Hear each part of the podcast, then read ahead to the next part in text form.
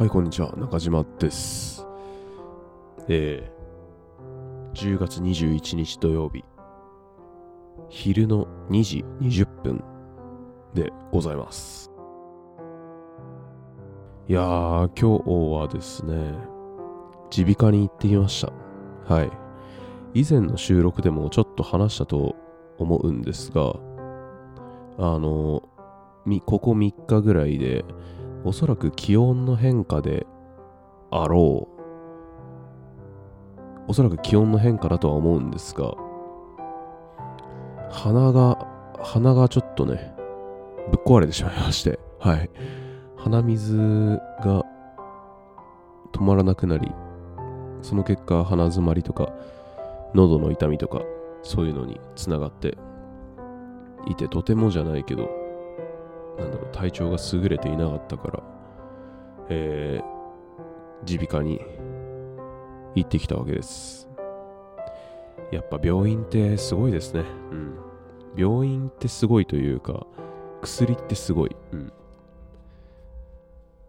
まだその薬飲んで2時間ぐらいしか経ってないですけど、全然、全然なんだろうな。気が楽。気も楽だし体調も楽です。そうだから朝は本当に起きれなかったんですよね。起きれなかったから本当は今日も農作業やる予定だったんですけど今日は農作業なしでお休みをいただきました。多分この調子だと明日は明日からまた動けると思うんで明日からまた頑張っていこうかなといった感じですね。そんでまあ、何を、何を話そうかなと考えていたところ、ちょっと断捨離について話してみようかなって思って。僕は、えー、いつだっけ ?10 月頭にまず服をごっそり捨てました。えー、今まで持ってたけど着てなかった服が掘り出してみたらめちゃめちゃあったなって感じで。どれぐらいあったかっていうとね、難しいな。うーん、デカめのスーツケースが2つ満帆になるぐらいって言えばいいのかな。スーツケース？あの、旅行に行くときにガラガラって引っ張るやつ。あれスーツケースでいいんですかね？僕ずっとガラガラって呼んでたり、ゴロゴロって呼んでたりしたから、ちょっと、あれがスーツケースかって言われたら、えー、でもスーツケースだよな。まあまあまあ、それが、2つはパンパンに埋まるぐらいの服の量が、えー出てきました。本当はね、リサイクルショップとか持ってって、あの、金になんなくてもいいから引き取ってほしいなって思って、リサイクルショップ持ってこうと思ったんですけど、いかんせんちょっとね、外に出るのが億劫になってしまって、えー一番手っ取り早い捨てるという行為に出ました。はい。おかげさまでタンス、タンス？クローゼットかの中身がめちゃくちゃすっきりしましたね。はい。まあ捨てたからまた新しい服を買わなきゃいけないんですけど、いい服ってね、なんかどういう服が欲しいのかいまいち自分でもよくわかってないんですよね。着たい服のイデアがない。うん。誰か教えてほしい、僕に。誰か僕に着たい、僕が着たい服、ん？僕の着たい服のイデアを教えてほしいです。じゃないと僕はただ服がなくなった人になってます。そんでまあ、まあ服は捨てて、まあ、断捨離ということで、本も、本も一気に手放そうと思って、昨日の夜、えー段ボールに詰めてたわけですね。本は、えーっと、捨てるんじゃなくて、あの、僕が通販で買ってる中古の、中古の本屋か。うん。で、バリューブックスって、えーお店がありまして、そこのサイトでは買い取りもやってるんですね。うん。で、クーポンとか使えば、例えば送料無料になったりとか、え買取金額500円上乗せとか、そういうのをやってるんですよ。で、えーそれをやる、えーなんだっけ、買取をするにあたって、段ボールに、えー自分で詰めなきゃいけないと。で、詰めて、で、あ一応、今日10月21日水曜日で、明日の22日の日曜日のお昼、まあまさにこのに、えー昼の2時から4時の間に集荷に来るって感じですね。うん。何を捨てたか、ああれだな、段ボールの、そうですね、段ボールの数的には、だいたい3つ。うん。3つあって、大きさね、これ難しいな。いくつって言ってたっけ？まあいいや。あの、中、えっと、すごいざっくり言うと、中くらいの大きさの段ボール3箱分ですね。うん。で、まあ、それを、その中に昨日の夜詰めまして、まあ何を主に詰めたかっていうと、漫画ですよね。うん。一応僕は、その、ま、まあ、えーそれなりにアニメとかも見てきた人間なので、えー漫画だったら、リボーンとか、フェアリーテイルとか、が、そうですね、リボーンとフェアリーテイルが一番好きで、それ以外だったら、あと一応ワンピースとか、えー、彼岸島か、とか、あったんですけど、まあ、今回出品っていうか、買い取りに出すのが、まあ、ほぼほぼワンピースと彼岸島。ですね。もうほぼほぼ全巻入ってるわけですけど、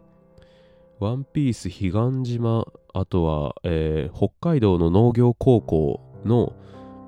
舞台を描いた、えー舞台として描いた銀のさじ。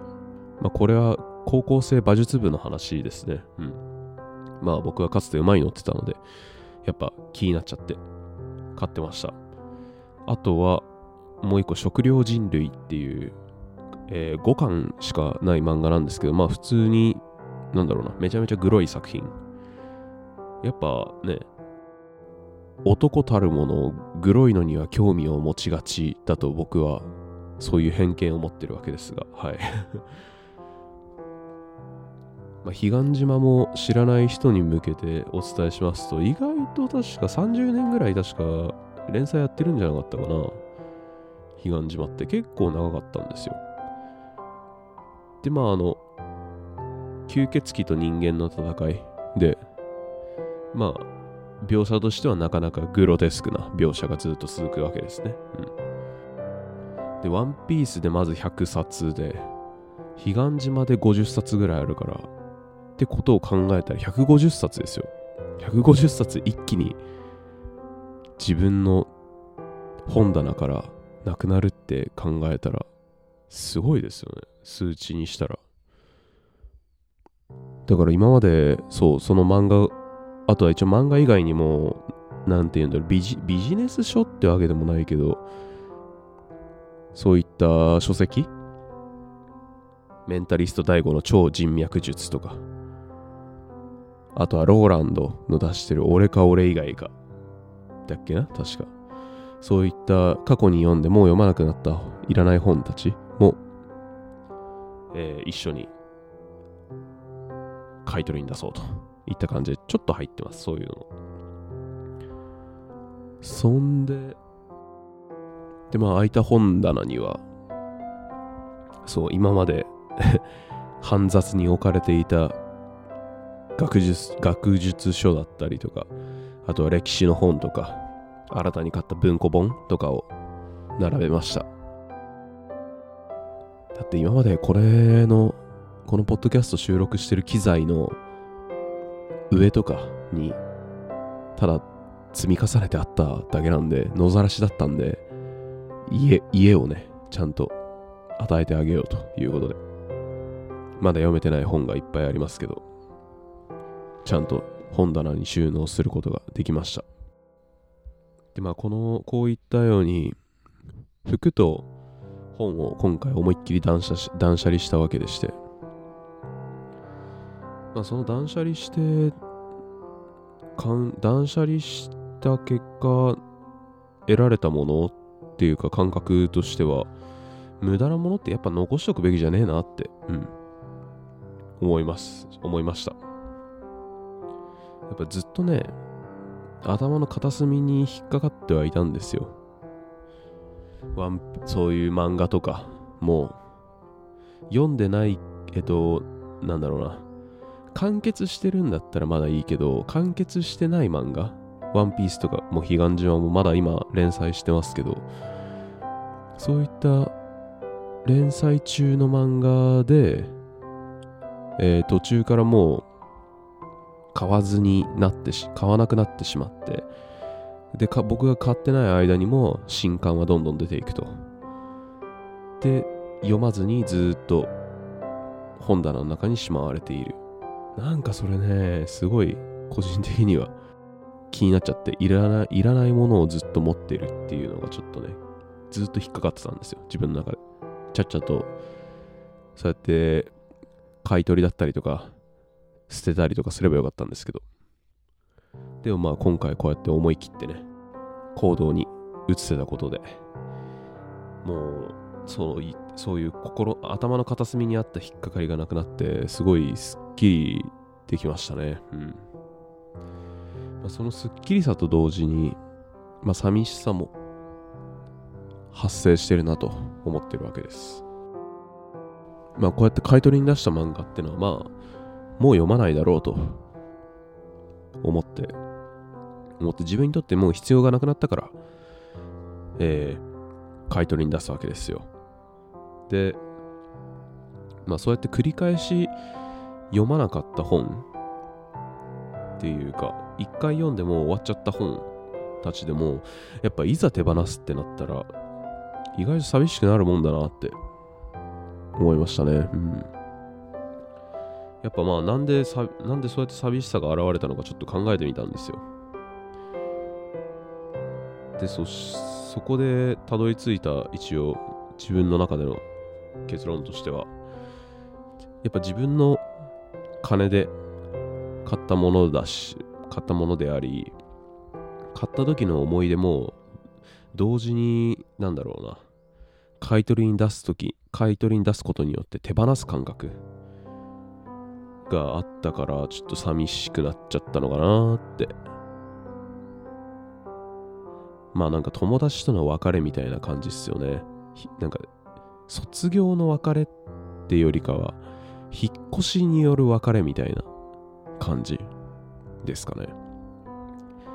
なんか僕個人的には卒業の別れと引っ越しの別れってなんか若干ベクトルが違うんですよね。うん。卒業だったらなんかまた会えるって感覚が、卒業の方がまた会えるっていう感覚が強いっていうか、引っ越しになると、もうなんか完全に連絡の手段が途絶えるような気持ちになっちゃうんですよね。うん。まあ今回その買い取りに出す本たちはっていうのはやっぱ主に買ったそまあその買い取りに出す本の中に要所とかも入ってるんですよ。まあそういった漫画とか漫画とかだったらその特になんだろうな思その漫画自体に思い出はこれといった思い出はないけどまあそいつらは学生時代に買った本ということでなんか学生時代に買った本ってのがなんか結構僕の頭の中で思い出として結構鮮明に残ってるんですよね。うん。あいつ、あいつに勧められて読み始めて、で、それでそのままハマっちゃって、で高校の制服着てる時ですよ僕が。高校生の時に電車で学校から帰ってきてでそのまま、えー、駅の中の本屋本屋にそのまま直行してで新刊が出てないかって見てで出てたらそれを買って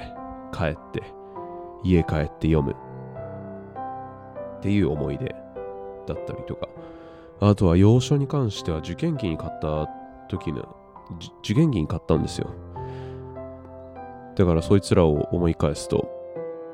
受験頑張った時の様子とか、そういったのが思い出されますよね。うん。鮮明に。なんかそういった思い出、そういった思い出と別れて、でまあ買い取りだから、買い取りで、まあ基本僕は物は大事に扱うタイプなので、そんな汚れてはないんですよ。うん。色落ちとかもしてないし。だからおそらく誰かがまた買って新たな人のもとに古本としてたどり着くんだろうなって考えたらちょっとエモいなって思ってます。まあここ、このなんだろうな。断捨離って断捨離をちょっとメタな視点から考えてみるとやっぱまあそういうメタな視点で考えても断捨離って必要だなと思っておりまして。過ぎた過去の縁にやっぱ固執しがちだったりそういった話を聞くことが今までちょいちょいあったわけですよね、うん、過去の栄光にすがるっていうか。そういった過ぎたことに固執するんじゃなくて新たな出会いを探すためにもなんだろうな自分の身を軽くしておく必要があるだろうと容量を開けとく必要があるだろうそう判断した結果、まあ、今回のような手放す行動に移れたわけですね。うん。まあこういった、まああの、必要、もうすでに必要となくなったって前半で話しましたけど、まあ、必要となくなった必要ん？必要としなくなったとはいえまあ今回出せ15060冊の本たちは、まあ、9.9割が漫画なんですけど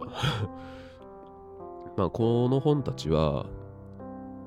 これらはこれらでいろんなこといろんなものを僕に見せてくれたなとは思っておりますいやほんと今までそう漫画しか漫画ばっかりだったんですよね。ほんと今までの人生、僕と本の関わり合いっていうのは。ほんと今年の5月からですよ。こんな一気に、なんだ？学術系の本だったりとか、小説買ったりとか、そういった文庫本とかを自分から買うようになったなんて、ほんと今年からだから、なんだろうな、えっ、ー、と、言うほど本と、本との関係性ってまだそんなできてないと思ってたんですよ。できてないなって思ってた、思ってはいたけど、いざこう手放すとなると、寂しさとかが生まれるってのは、なんだろう。そこまで浅い関係でもなかったんだなって、って思ってます。はい。といった感じで、えー、断捨離をしたぞっていうお話でございました。皆さん、えー、これを聞いてる皆さんも、えー、何か捨てずにずっと残っているものって何かあるでしょうか？そういった、そういったもの？を捨てろとは言わないけど、新たなフェーズに移るために自分のいざという時にじすなんだ身軽に動けるように自分の体を軽くしておくっていう面で断捨離っていうのを試みてはいかがでしょうか、まあ、結局のところ、まあ、そういった物事とかを立ったり捨てることによって体を身軽にし流れの回転率を上げて新たな出会いとかを積極的に行うことによって何て言うんでしょう自分の価値観とか思考を外部からの刺激で揺さぶり続けて固定観念とかあとは自分の理想こうあるべきみたいな理想から離れる。これが断捨離の核なのかもしれないですね。なんか今まで大掃除程度にしか断捨離といえばやっぱその年末にやる大掃除みたいなそんな感覚でしか思ってなかったですけどなんか最後の最後でいい感じの発見に気づけて僕はニヤニヤしてます。はい。はい。ということで、えーえー皆さんももし何か捨てられずにずっと残っているものとかあれば断捨離一度試みてはいかがでしょうか。ということで、えー今回は終わります、えー聞いていただきありがとうございました。それではまた。